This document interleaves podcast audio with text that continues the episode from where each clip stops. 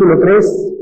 Y antes de entrar a este, a este estudio que continuamos dando, recordemos que cuando las puertas se abren, también se multiplican los adversarios, ¿verdad? ¿Están conscientes de eso? Así como hay gentes que nos hablan, hay gentes que los caemos bien gordos, pero bien, bien gordos. Y esto pues es imposible, ¿verdad?, de poder solucionarse.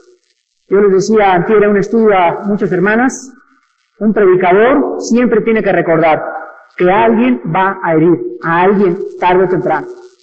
A alguien se va a sentir mal, a alguien va a ser lastimado, pero no podemos tratar de complacer a todos.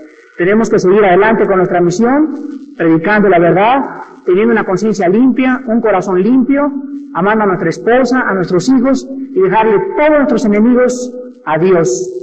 Como el pasaje que leía la hermana Blanquita, los impíos hablan cosas duras contra los justos, pero Dios levantará bandera contra ellos. Así que pues va a ser bien difícil que un predicador le caiga bien a todo el mundo, es muy difícil. Siempre hay muchas personas, creo que la mayoría, a las cuales les caemos muy mal. Si a Cristo lo crucificaron, ¿qué no nos harán a nosotros?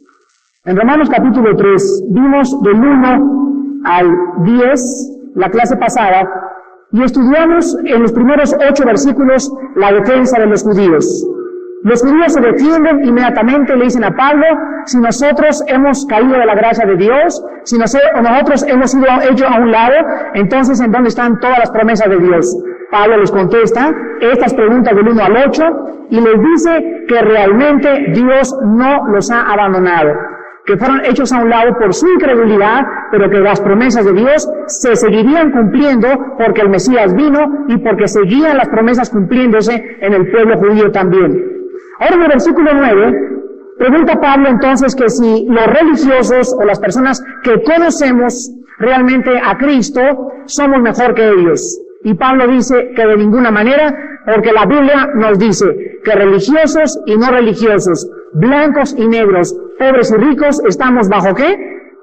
Bajo pecado, bajo el control y el dominio del pecado.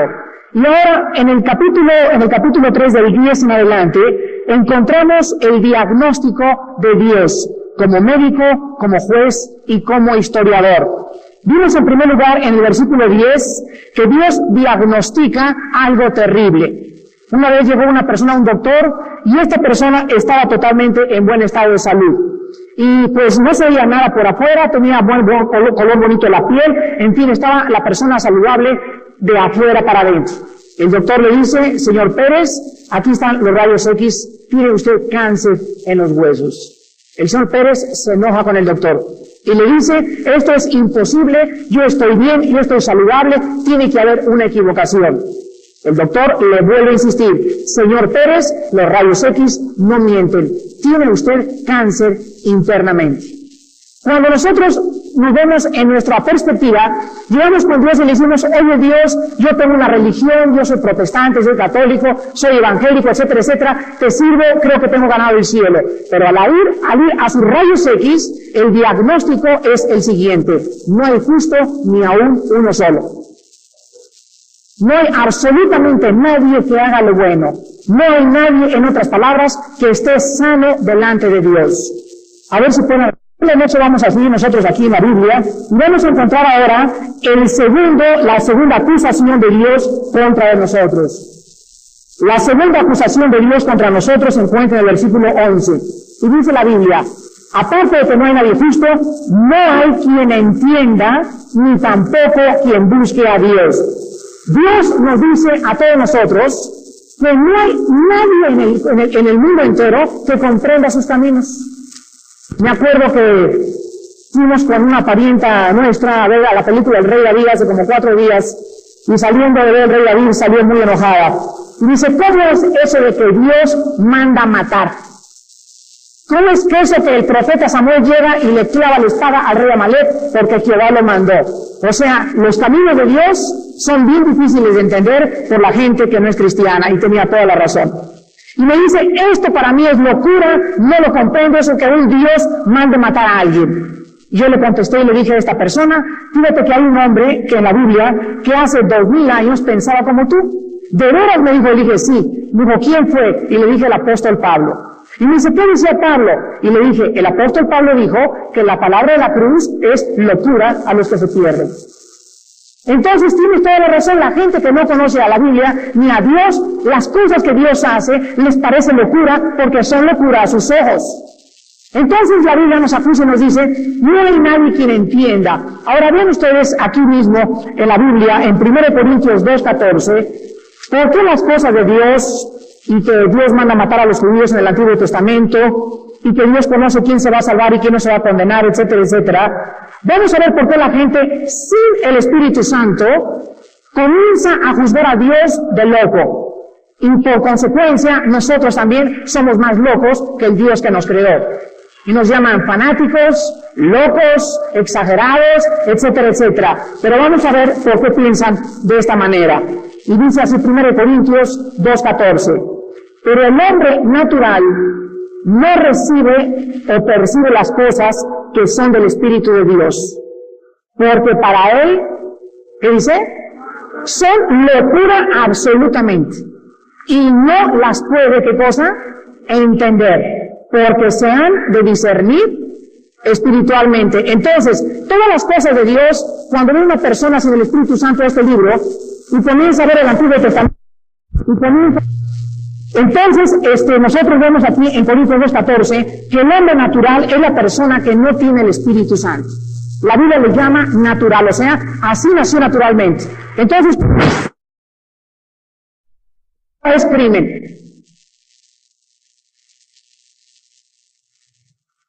No es asesinato.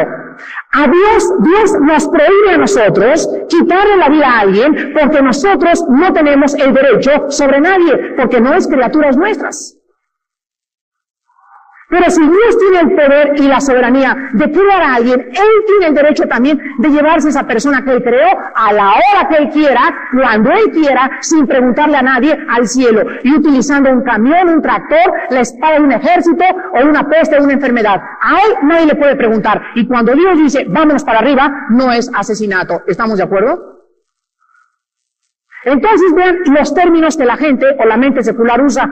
¿Cómo es que Dios manda matar? Momentito, en primer lugar, cuando Dios le quita la vida a alguien, no es asesinato ni tampoco es un crimen. Simplemente le está diciendo, vámonos a casa. Y el medio que él usa puede ser diferente. Pero Dios tiene el derecho sobre cualquier criatura de llevársela al cielo o llevársela al infierno utilizando un ejército o utilizando un ladrón o utilizando un asesino.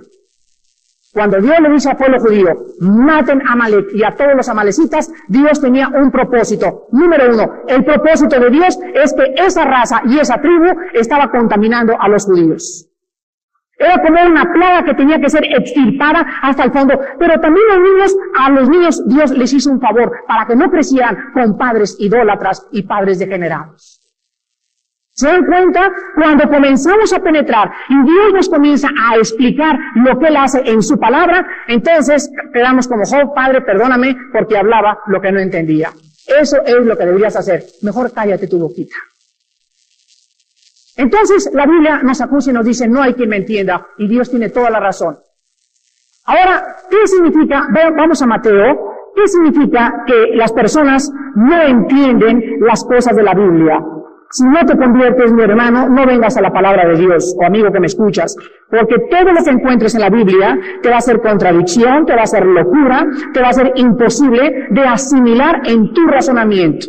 Vamos a ver por qué, dice Mateo capítulo 13, versículos del 13 al 15. Por eso les habló por parábolas, porque viendo no ven, oyendo no oyen, ni, te dice, ni entienden tampoco.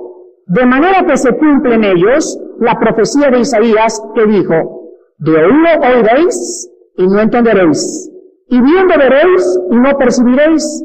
Vamos a ver por qué no entienden ni por qué oye la gente. Versículo 15, porque el corazón de este pueblo se ha engrosado, y con los oídos oyen pesadamente, y han cerrado sus ojos para que no vean con los ojos y oigan con los oídos y con el corazón entiendan y se conviertan y yo los sane. Cristo llega al mundo y comienza a decirles a todos los discípulos que le rodean, vénganse para acá ustedes, les voy a decir lo que quiero decir. Y toda la gente de alrededor se quedó así. Y le preguntan a los discípulos, oye Señor, pero ¿por qué todos quedan así? ¿Por qué mi abuelita se queda así? ¿Y por qué dice que estamos locos? ¿Y por qué ellos no entienden lo que nosotros estamos comenzando a entender? Y Cristo les contesta y les dice, porque no quieren entender. Entonces Cristo, Él sabía los corazones de los hombres. Él sabía quién quería oír y quién realmente quería seguirlo. Entonces Cristo, a los que le querían seguir, les revelaba lo que Él quería decirles. Y por eso escogió las parábolas. Las parábolas son enseñanzas espirituales ilustradas por medio de ejemplos o ilustraciones terrenales. Cristo ilustra la resurrección con una semilla de trigo. Una semilla de trigo tiene una vida latente, un frijol, por ejemplo. El frijol lo puedo tener 20 años en mi mano y en 20 años, si no cae la tierra, el frijol no sirve para nada. Hasta que el frijol caiga a la tierra, el contacto con la tierra lo rompa y salga la raíz y la vida que está dentro del frijol, el frijol en mi mano no sirve para nada. Cristo dijo, cualquiera que tenga una vida como la del frijol en su mano, la está desperdiciando, porque la vida dentro espiritual está latente hasta que la persona no muera a sí misma, la vida verdadera espiritual no va a surgir dentro de tu corazón.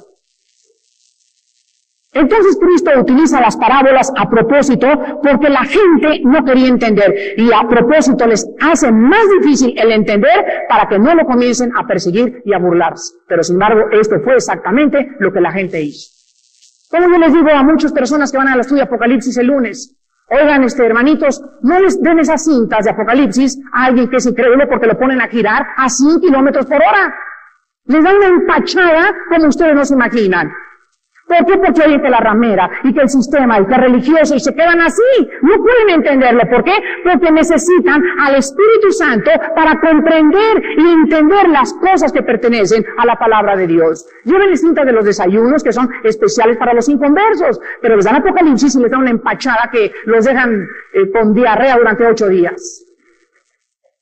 Tenemos que entender con quiénes estamos tratando. Vean ahí mismo en Mateo capítulo 13 ahora el versículo 23. Ahí mismo en Mateo capítulo 13, versículo 23. Y dice así, mas el que fue sembrado en buena tierra, este es el que oye, ¿y qué cosa?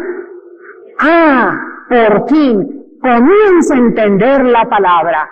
Y vean ustedes cuál es la señal de que estás entendiendo. Da fruto. ¿Cuál es el fruto de que un joven está entendiendo la palabra de Dios? La obediencia a sus padres. ¿Cuál es, la, manifestación de un esposo que está comprendiendo la palabra de Dios? El amor a su esposa y a sus hijos. ¿Cuál es el fruto de una mujer que está entendiendo la palabra de Dios? Su sujeción a su esposo. Mientras no haya fruto en tu vida, no estás entendiendo la palabra de Dios. Y acaba diciendo Cristo, y produce a ciento, a sesenta y a treinta por uno. Entonces, solamente aquellas personas que tienen abierto el entendimiento son las personas que se han convertido y que dan fruto. Vean ustedes ahora también Colosenses capítulo 2, versículo 8. Colosenses 2, versículo 8. En esta segunda acusación de Dios contra nosotros, nos dice, no hay quien entienda, y estamos entendiendo por qué las personas sin Cristo no pueden comprender la Biblia. Colosenses 2.8. Y el Espíritu Santo nos advierte a los que ya entendemos o comenzamos a entender. Miren, nos dice el Espíritu Santo, pónganse abusados, pónganse listos, los que ya entendieron. Pónganse listos y abusados que nadie los engañe por medio de qué cosa. Fíjense lo primero que nos advierte el Espíritu Santo. El mundo tiene su forma de pensar y los pensamientos de Dios son más altos que nuestros pensamientos. El que es de la tierra es terrenal, el que es del cielo es celestial. El mundo tiene su corriente filosófica y el mundo a través de su corriente filosófica quiere penetrar en la iglesia, me quiere influir a mí, me quiere impresionar a mí a que yo piense como ellos. Ahora, ¿quién va a ganar?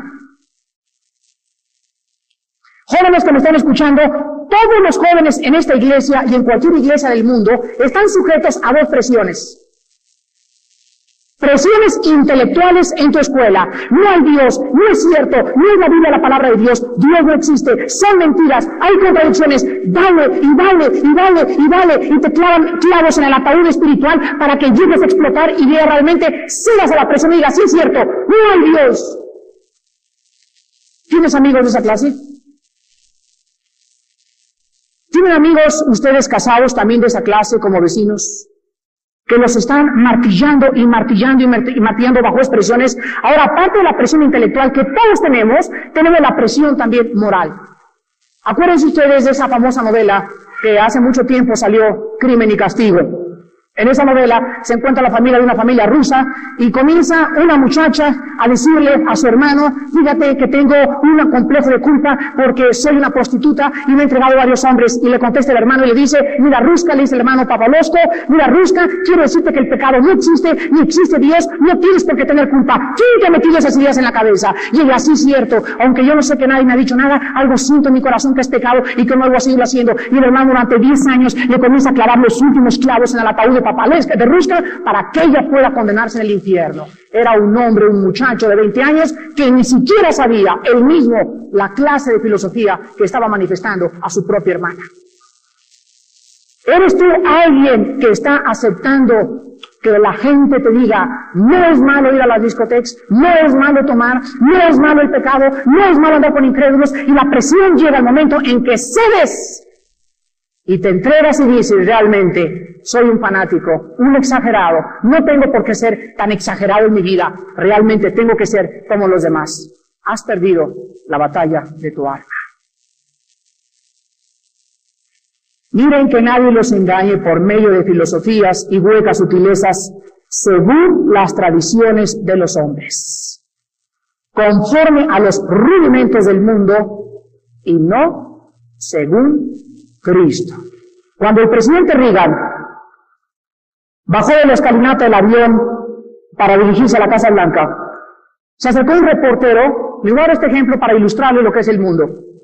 Y el reportero le dijo, señor Reagan, ¿usted está de acuerdo en que los homosexuales deban tener derechos? Y el presidente Reagan condenó, el, el reportero le dijo, mire señor, los homosexuales son una abominación, es algo horrible. Y entonces el reportero le dijo, presidente Reagan, pero ellos no piensan como usted. Eso es lo que usted piensa, pero para ellos a esa abominación no ser homosexual. Entonces Reagan les contestó y le dijo, a mí no me importa lo que piensen ellos, para mí es una abominación. Y entonces el reportero le contestó y le dijo, pues a ellos tampoco les importa lo que usted piensa. Y entonces Reagan se enoja y se voltea y dice, reportero, mire usted, la Biblia dice que es abominación a los ojos de Dios. ¿Se dan cuenta? El mundo secular viene con nosotros y me dicen, nos dicen, eso es tu verdad de ustedes, ¿no es cierto? Eso es lo que ustedes piensan, pero nosotros pensamos de esta manera. Pues no es ni lo que yo piense, ni lo que tú pienses, sino lo que dice la palabra de Dios. Citas al Espíritu Santo para que Él te abra el entendimiento y comiences a conocer algo que fue inspirado por el Espíritu de Dios. Ahora veamos a continuación en el versículo 11, Romanos 3, 11, la tercera acusación. Romanos 3, 11. No solamente no hay nadie justo delante de Dios, no solamente no hay quien entienda a Dios, sino que aparte, dice la Biblia, no hay tampoco nadie que busque a Dios. Ahí chocas inmediatamente. ¿Cómo? A, un momentito, ¿cómo está eso de que? Pero si yo siempre quería en Dios. Yo siempre, por eso hermano estoy ahorita con los gurús. ¿Por qué? ¿Por qué estás con los gurús? Estás buscando qué cosa? Lo que te han enseñado ellos, la divina, el llegar a ser Dios por ti mismo. Entonces, sí es cierto, no es cierto que la Biblia diga eso, yo sí he estado buscando a Dios. Vamos a ver qué significa esto de que no hay quien busque a Dios. Miren ustedes, la búsqueda del hombre hacia Dios, quiero que lo recuerden siempre. La búsqueda del hombre hacia Dios es el camino de las religiones y las filosofías. Cualquier medio que el hombre use para tratar de buscar a Dios o cualquiera que te diga estoy buscando a Dios está empleando dos caminos. Está empleando o religiones o filosofías. Los Beatles cuando se fueron a la India dijeron al subir el avión en Liverpool vamos en la búsqueda de Dios. Pero ven ustedes cómo la búsqueda de Dios era a través de qué? ¿Perdón? A través de un gurú, a través de drogas. Los que se drogan también dicen, estamos buscando a Dios, ¿en dónde? En las drogas. Entonces, cuando la Biblia dice no hay quien busque a Dios, se refiere a que no hay nadie que quiera llegar al Padre a través de la cruz del Calvario. Cristo dijo, nadie va al Padre si no es por mí. Entonces cuando dicen, no, Cristo, claro que sí, yo siempre pido en Cristo, y vamos con Cristo, Señor Jesús, ¿verdad que tú siempre has estado conmigo? Y nos contesta Jesús y nos dice, ¿de veras? El que me ama, guarda mis mandamientos. Eh, pues yo los he tratado de guardar, y entonces ¿por qué sigues con tus ídolos? Pero yo quiero lo siguiente, y entonces ¿por qué sigues haciendo lo que estás haciendo? No puede haber una entrega si no hay obediencia. Se dan cuenta que no estás buscando a Cristo y si lo estás buscando, escucha estas palabras, lo estás buscando a tu manera. Lo estás buscando bajo tus propios conceptos y bajo tus propios términos filosóficos. Pero si tú no te sujetas a la forma como Dios quiere que tú le busques, nunca podrás encontrar la verdad. Porque Dios ha establecido que el hombre lo encuentre a través de la cruz del Calvario. Dice Proverbios 14, 12. Hay caminos que parecen derechos. Parece que ese camino te va a llevar a Dios, pero su fin es camino de muerte. El camino de las religiones, el camino de las filosofías, el camino de las drogas, el camino de los gurús son caminos que conducen al infierno. Ningún camino de ellos te puede llevar a encontrar a Dios. Ahora nosotros vamos a encontrar también que cuando nosotros vemos la diferencia entre el cristianismo y las demás religiones, el cristianismo se diferencia de todas las religiones en este punto precisamente. Vean Génesis capítulo 3, versículo 9. Y vamos a encontrar aquí en este versículo que cuando el hombre cae en el pecado, no es verdad que el hombre busque a Dios. El hombre se esconde de Dios. ¿Y quién toma la iniciativa? Génesis 3.9. Mas Jehová, Dios llamó al hombre y le dijo, ¿dónde estás tú? ¿Quién está este tomando la iniciativa entonces? Entonces el cristianismo es Dios buscándonos. Las religiones es el hombre buscando a Dios. A ver, apunten eso por favor. Las religiones es el hombre buscando a Dios a través de sus obras y sacrificios. El cristianismo es Dios buscándonos a nosotros. El diablo está detrás de ese aparato. Enrique, déjame decirte esta mañana. Entonces nosotros encontramos que Cristo dijo, he venido a buscar y a salvar lo que se había perdido. ¿A qué vino Cristo? Aquí, a buscarnos y a sacarte de tu religión. a eso vino Cristo. Me dijo un hermano el otro día, le doy gracias a Dios, porque me vino y me encontró y me salvó de mis pecados y de mi religión. Entonces, cuando Cristo te encuentra, te saca de los gurús, te saca de la religión, te saca de la metafísica, te saca de la dianética, te saca el control mental, porque si realmente te encontró, Cristo no te deja ahí. Nadie puede decir, yo voy a la iglesia cristiana el domingo y a la dianética el miércoles. Eso no es verdad. No puede ser cierto. Porque si realmente tú te has convertido, lo primero que dejas es la antigua filosofía o el sistema equivocado en el que tú creías que podías encontrar a Jesucristo. Entonces Cristo nos encuentra y nos saca de nuestras filosofías, de nuestras religiones y de nuestros pensamientos. ¿Se acuerdan la señora que les platiqué en Cuautla? Una señora que me dijo, llegué una hermana y me dijo, Armando, ¿qué crees? Mi mamá se quiere convertir y quiere recibir a Cristo. Y le dije, caray, qué cosa más bonita y más emocionante que tu mamá quiera recibir a Cristo. Y a la salida del estudio, me dice la hermana, quiero recibir a Cristo. Y yo le hubiera dicho, ¿verdad? ¿Quién quiere recibir a Cristo? Y ella hubiera levantado la mano. Pero le dije, ¿usted ya sabe cuáles son las condiciones? Ah, claro, este, creer en Él. Y dije, no solamente creer en Él, sino también renunciar al pasado y a las prácticas ocultas. ¿Cómo que? Sí, usted no puede seguir siendo bruja y seguir siendo cristiana. Ella era bruja. ¿Sabe lo que ella quería?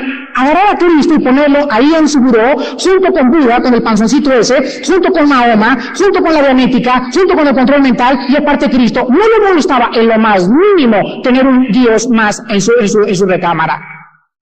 Pero dice la Biblia, no hay otro nombre bajo el cielo en que podemos ser salvos. Primero Timoteo 2, porque no hay más que un solo mediador entre Dios y nosotros. Y dice la Biblia, yo soy el camino, la verdad y la vida. Si tú eres profesante seguir a Cristo, no puedes seguir en los ídolos, en el ocultismo, en la dianética, en el yoga, en las filosofías orientales, porque no puedes servir a los amos. Eh, no es verdad que hayas creído que Él es el único nombre. Quieres a Cristo y quieres cinco dioses más junto contigo. Y la Biblia dice, no podéis servir a dos señores. Vemos nosotros en cuarto lugar que dice el versículo 2 en Romanos, todos se desviaron. En Isaías 53, 6 encontramos que dice, todos nos desviamos como las ovejas. Cada cual se apartó de su camino.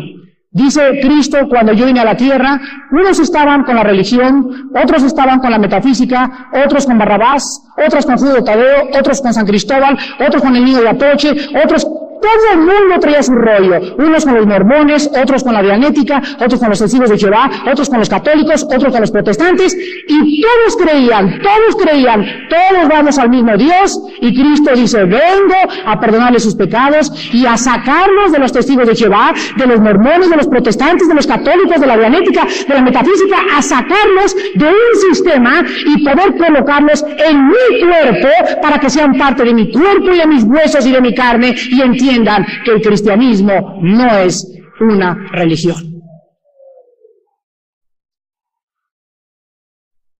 Todos nos desviamos. En primero Pedro dice, porque ahora que habíamos estado apartados, hemos vuelto al pastor y obispo de nuestras almas.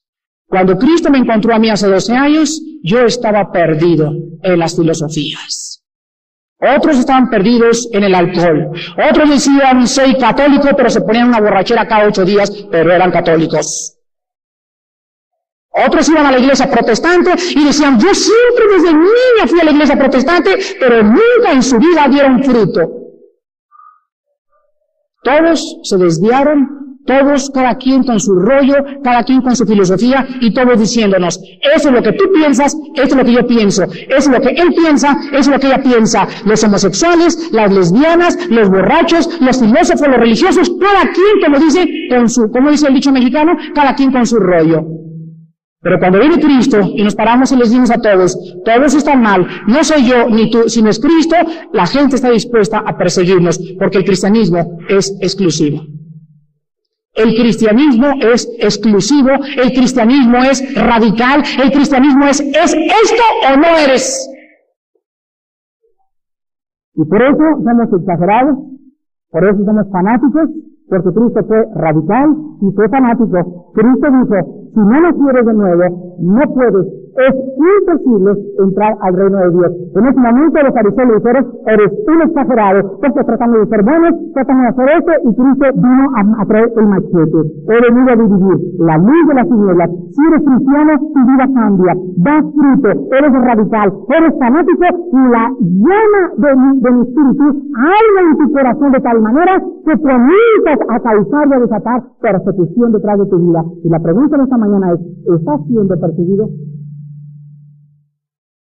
No, mi hermano, que mi familia me lo quiero llevar muy tranquila, no quiero pleitos con mi mamacita, no quiero pleitos con mi suegra, no quiero pleitos con mi primo, no quiero haya problemas por la causa de Cristo. No estás dispuesto en tu vida a causar división en tu familia, no eres digno de seguir a Jesucristo.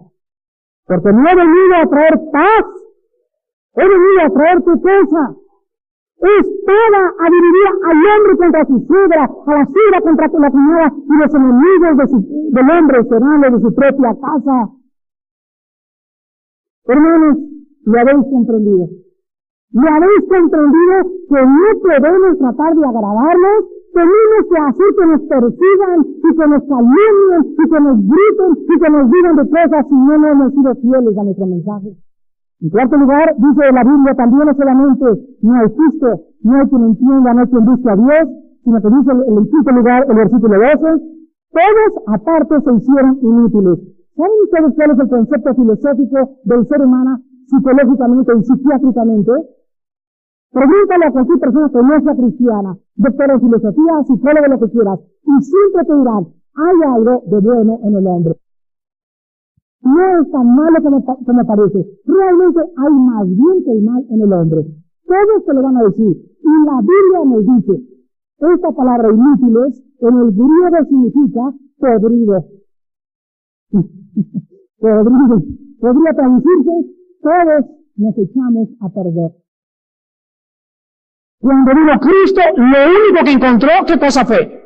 Mango con un gusanito, y bueno, dijo Cristo nomás el gusanito, y ya le remiendo la cascarita, y el mango está bueno para comer. La Biblia dice que cuando Cristo vino, la humanidad entera estaba echada a perder. No había en la fruta algo, un centímetro bueno delante de Dios. Sin Cristo tu vida en esta mañana está podrida, es inútil totalmente. Y los trapos que te quieras cubrir de religión son como abominación delante de Dios. En el versículo 12, la sexta acusación dice, no hay quien haga lo bueno. ¿Sabe lo que es bueno para nosotros? Lo que es bueno para nosotros es la filosofía de México. No te metas con nadie, ni que tampoco se metan con nadie. Respétanos y respétame chiquita. Y en eso tenemos la ley de, del buen samaritano. Mire, señor, yo no me meto con nadie, no quiero que usted se meta conmigo. Señora, vamos a decirle a nosotros, no entiende que no, la ley de la filosofía no es no meterse con nadie, ni usted tampoco meterse con nadie.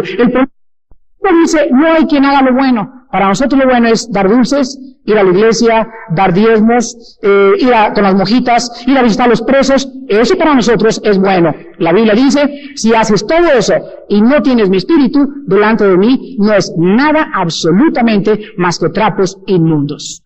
No hay, dice la Biblia, nadie que haga lo bueno. Ahora, ¿saben ustedes por qué la Biblia nos dice que las cosas buenas, que parecen buenas y altruistas a los ojos de Dios, son malas? Les voy a decir por qué. Porque no provienen de un corazón regenerado. Número uno, sino de una naturaleza caída, egoísta y convenenciera. Todas las cosas buenas que hiciste antes de que tú fueras cristiano tenían una raíz. Tu egoísmo tu conveniencia o tu propio orgullo. Yo me acuerdo cuando una persona me dijo, yo quiero dar ahorita una ofrenda a Día Nueva para México. ¿De cuánto la ofrenda, señor? Este, pues, cinco millones de pesos. Y este, yo sabía que esa persona no era cristiana. Y dije, solamente quiero decirle, antes de que usted dé la ofrenda, que esta ofrenda no le va a colocar usted en una posición mejor delante de Dios. Me dice, oye, pero si les voy a ayudar a ustedes para que prediquen el Evangelio y para que tú puedas comprar algo y puedan hacer una cosa más se compren coche, necesitan productores, necesitan miles de cosas. Le dije, está muy bien, denme la ofrenda, pero quiero repetirle que esta ofrenda no va a salvar a su alma. Se enojó tanto que no me la dio. Yo tenía mi conciencia limpia, porque le he dicho, sí, hombre, ¿cómo no? Estoy seguro que esto le va a ayudar un chorro. Mire, usted creo que esto le, va a dar tres pasitos así al reino de Dios. Y le va a faltar un pasito, otros cinco milloncitos más y está usted dentro.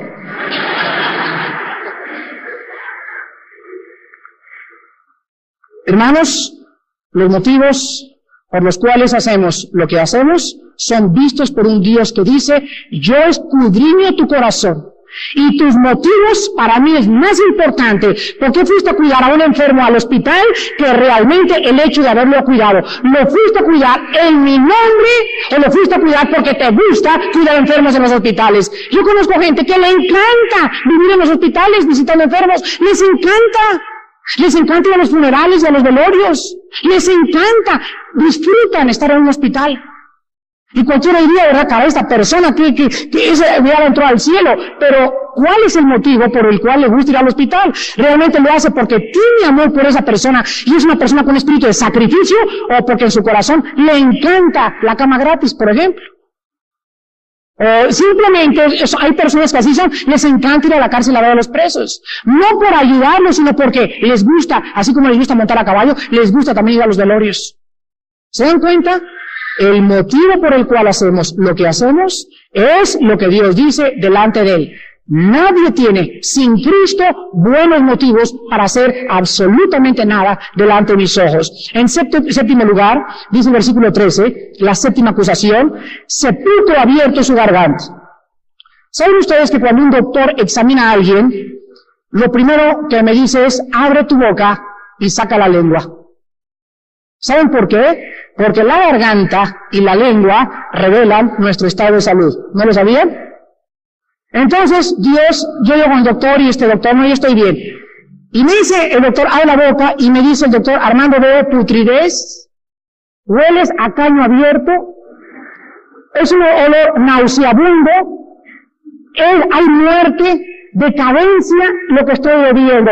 Digo, pero no, doctor, mire, mi boca está pintada con billet Chanel, por afuera.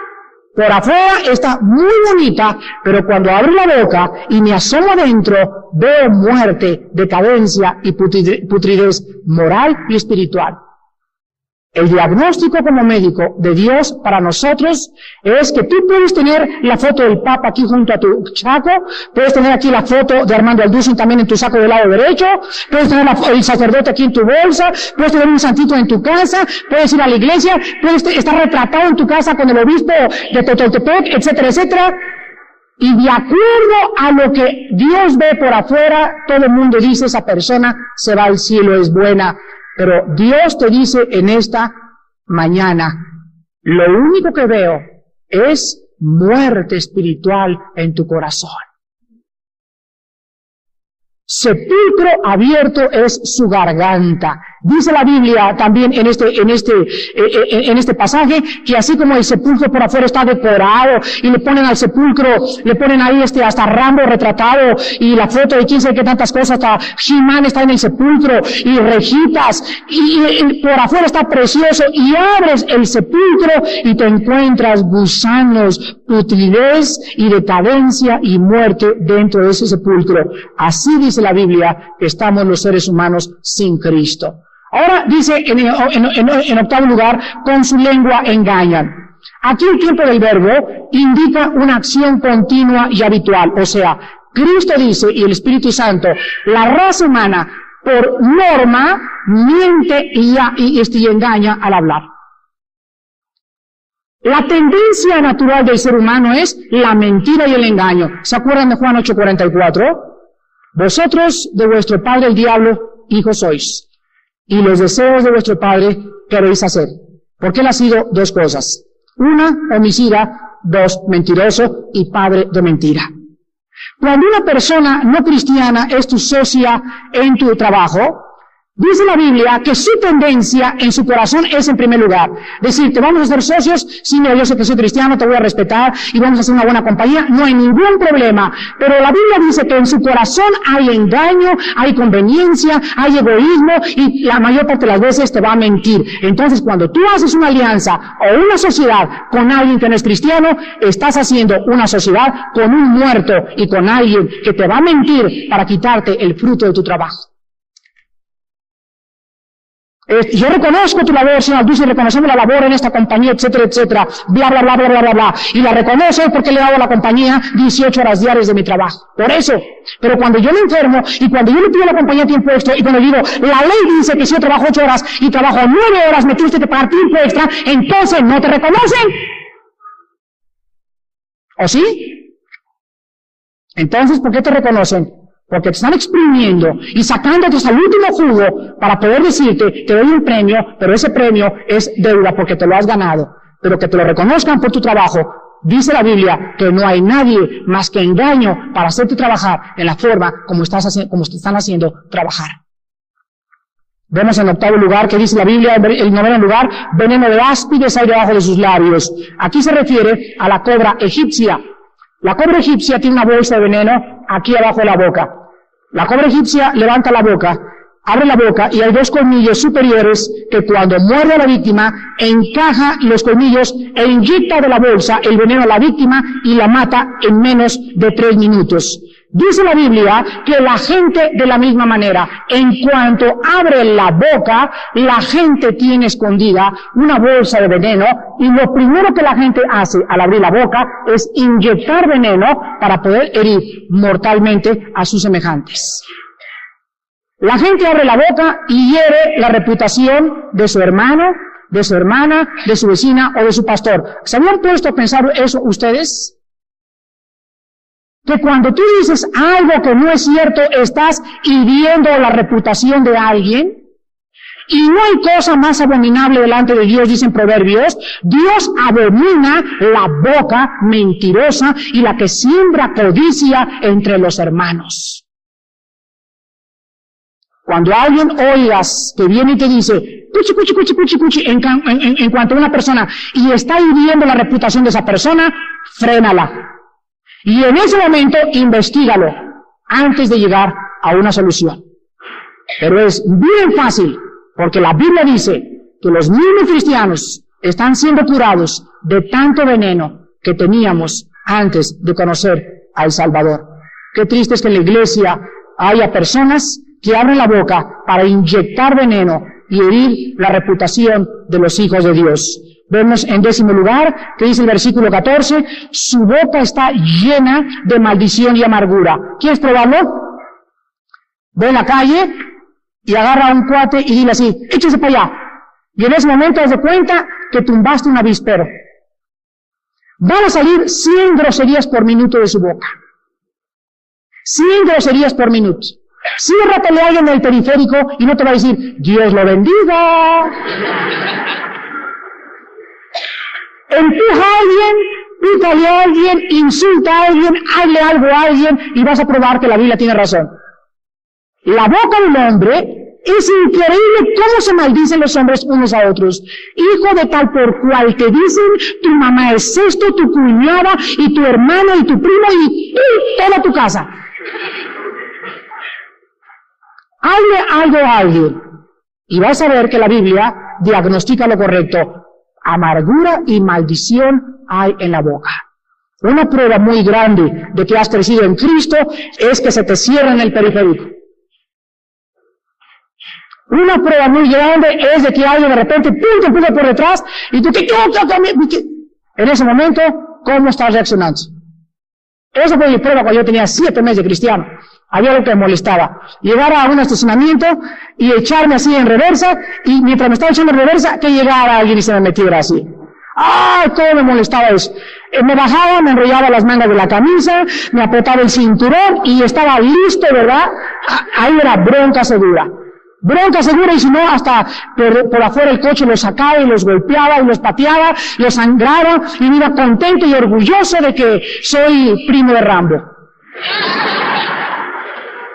Tenía siete meses de cristiano, llego en Acapulco y me hacen eso. Y en ese momento solamente le dije, Señor Jesús, ayúdame, te lo suplico por favor. Y agarré, para el coche y me comencé a subir las mangas, pero ya la había, ya la había habido, pedido perdón este a Dios y ayuda. Y cuando me acabé de remangar las mangas, me bajo del coche y me le quedé mirando, me quedé en mi coche así y dije, de veras no vale la pena, que me suba y que me voy.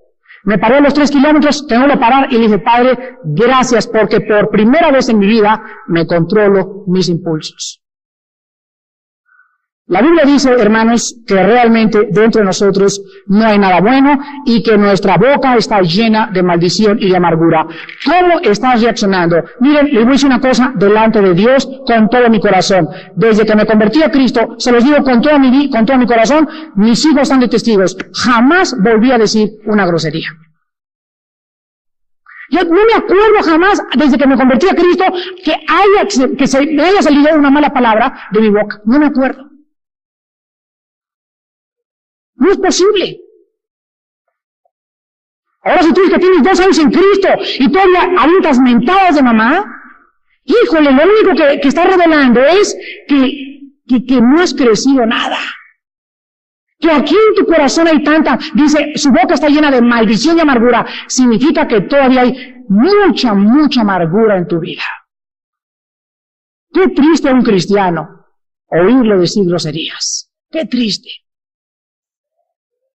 Dice en un lugar, sus pies se apresuran para derramar sangre. Antier vi a un niño de cinco años decirle a otro, si me vuelves a pegar, te mato.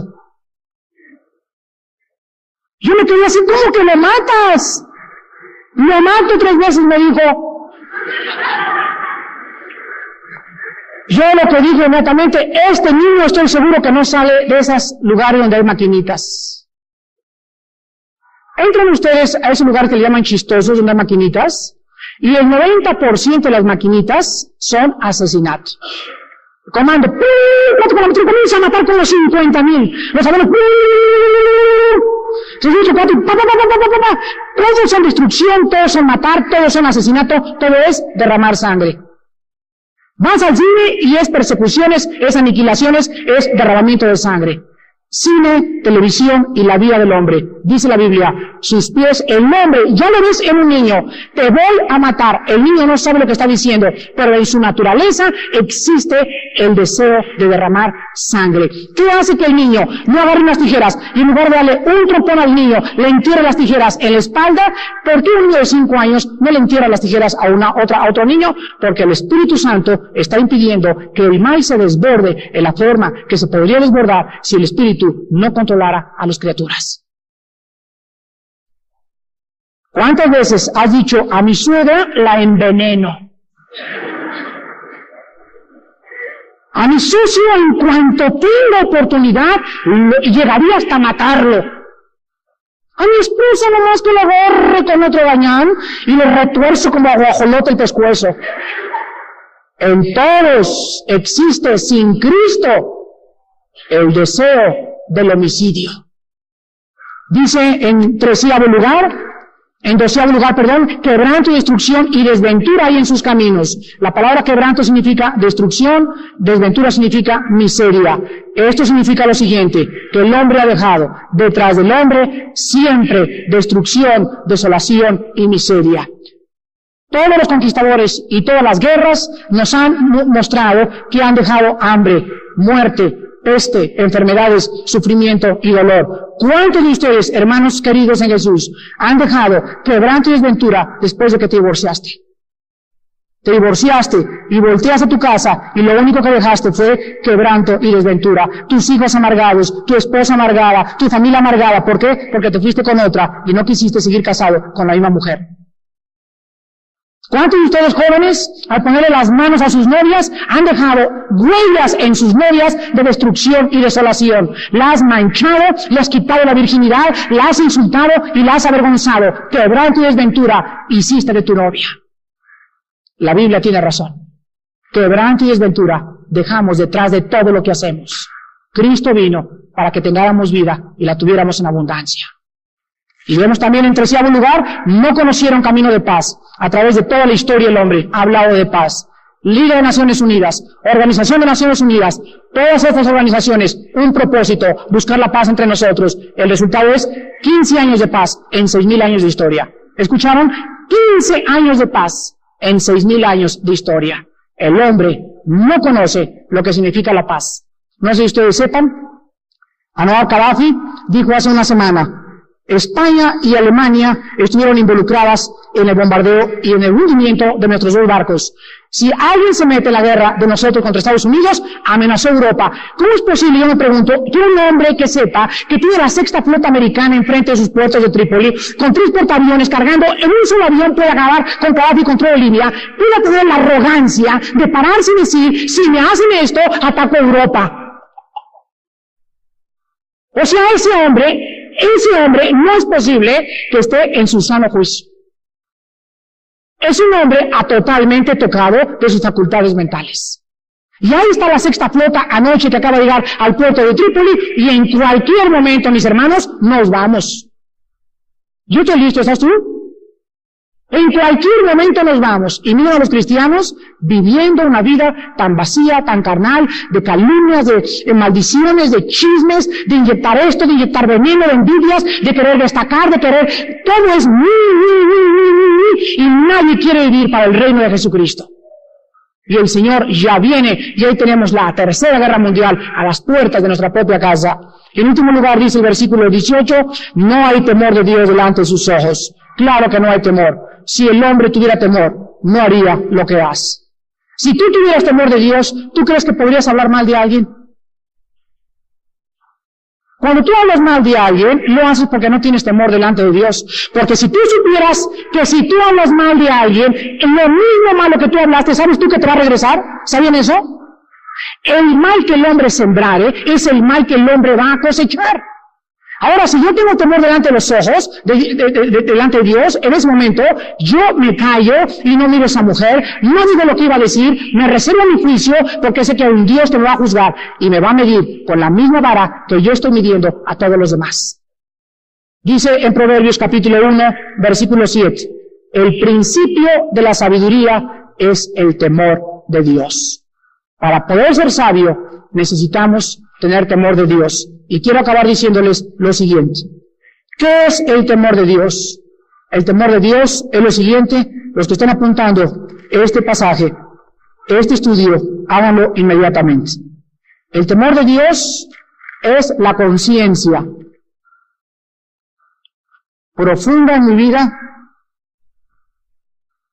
de que Dios me ve las 24 horas del día.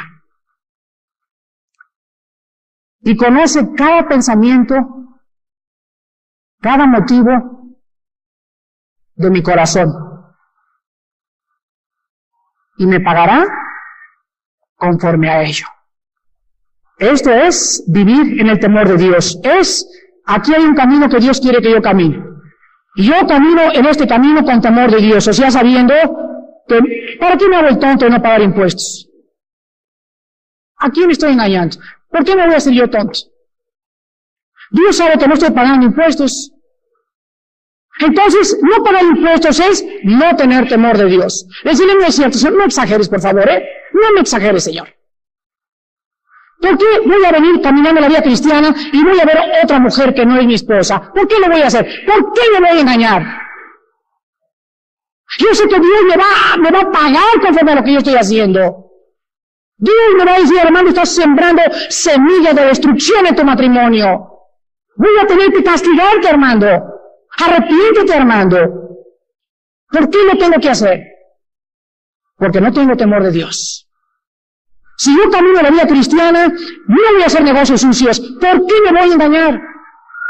No hay una sola tranza que Dios me vaya a permitir en mi vida. Un pecado, por más pequeño que sea, tiene que estar bajo la sangre de Cristo. Dice la Biblia, no hay temor delante de sus ojos.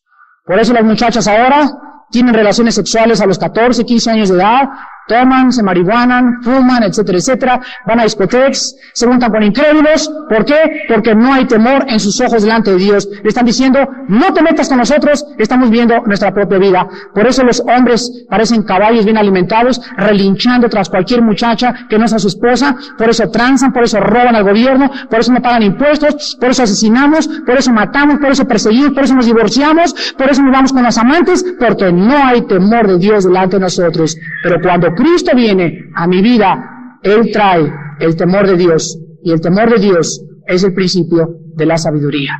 Oremos y despidámonos. Señor, en esta mañana, en contra de nuestra naturaleza natural, hemos escuchado tu diagnóstico donde tú has dictaminado que la raza humana, sin la salvación de Jesucristo, es como una fruta podrida. Cuando habla, ajos y cebollas salen de su boca. Cuando piensa, maldades piensa en su corazón. Cuando hace cosas buenas, las hace bajo motivos equivocados. No hay nada bueno más que una nueva creación en Cristo Jesús. Tú no veniste a renovarnos ni a parcharnos, porque nunca se pone un remiendo viejo en un vestido viejo, porque el remiendo viejo jala el vestido y lo rompe, ni tampoco se echa vino nuevo en obres viejos, porque el vino nuevo tiene la tendencia de expandirse y rompe los obres viejos, sino que se necesita un vestido nuevo y un obre nuevo. Tú no veniste a parcharnos ni a decirnos, pertenezcan a una iglesia y entrarán al cielo. Tú has venido a formar una nueva criatura dentro de nosotros. A matar a la antigua criatura. A crucificarla en la cruz del Calvario. Porque la paga del pecado es la muerte y la única medicina era la muerte en la cruz del Calvario. Por eso tú tomaste el cuerpo de un hombre y en semejanza de hombre y de carne de pecado, veniste al mundo y moriste por nosotros. Ahora tú demandas que nosotros muramos con tu Hijo al aceptarlo en nuestro corazón. Gracias Señor porque es lo único que tú ves ahora, el nuevo hombre que has venido a formar con tu Espíritu Santo. Padre Santo, como cristianos en esta mañana, ayúdanos a recordar que aún quedan rastros de nuestra vieja vida. Hay cristianos que aún siguen maldiciendo, siguen diciendo groserías, siguen viviendo como antes. Tus pensamientos les son exageraciones, tus pensamientos les son ridiculeces, tus pensamientos chocan contra sus mentes, porque no han crecido y porque son carnales. Padre, te pedimos por ellos en esta mañana, que tu palabra penetre en sus corazones, les levante de sus asientos y les muestre que sin santidad nadie te verá. Padre, gracias porque recordamos el avionazo de hace una semana, que en ese avión iban personas que nosotros conocíamos, que les habíamos hablado de ti y que nunca supieron que nunca iban a llegar a Puerto Vallarta ni a Los Ángeles, California. Tenían una cita contigo y con el destino y no hubo oportunidad de volver a hablarles. Padre, esas personas solo tú sabes dónde están, pero cualquiera en esta mañana que piense como ellas podrá en cualquier momento caer muerto delante de ti, sin el perdón de Cristo ni el perdón de pecados. Oh Dios, ayúdanos a ser radicales, exagerados y arder como una antorcha para que el mundo se moleste y nos persiga y nos calumnie y podamos decir, estos alborotan el mundo como lo hicieron los apóstoles y lo hizo tu Hijo Santísimo. Y en esta mañana si hay alguien que quiera entregarle su vida a Cristo, aceptar el diagnóstico de Dios y permitirle a Dios que Él sea el que entre como doctor, como médico y te cure con su sangre preciosa,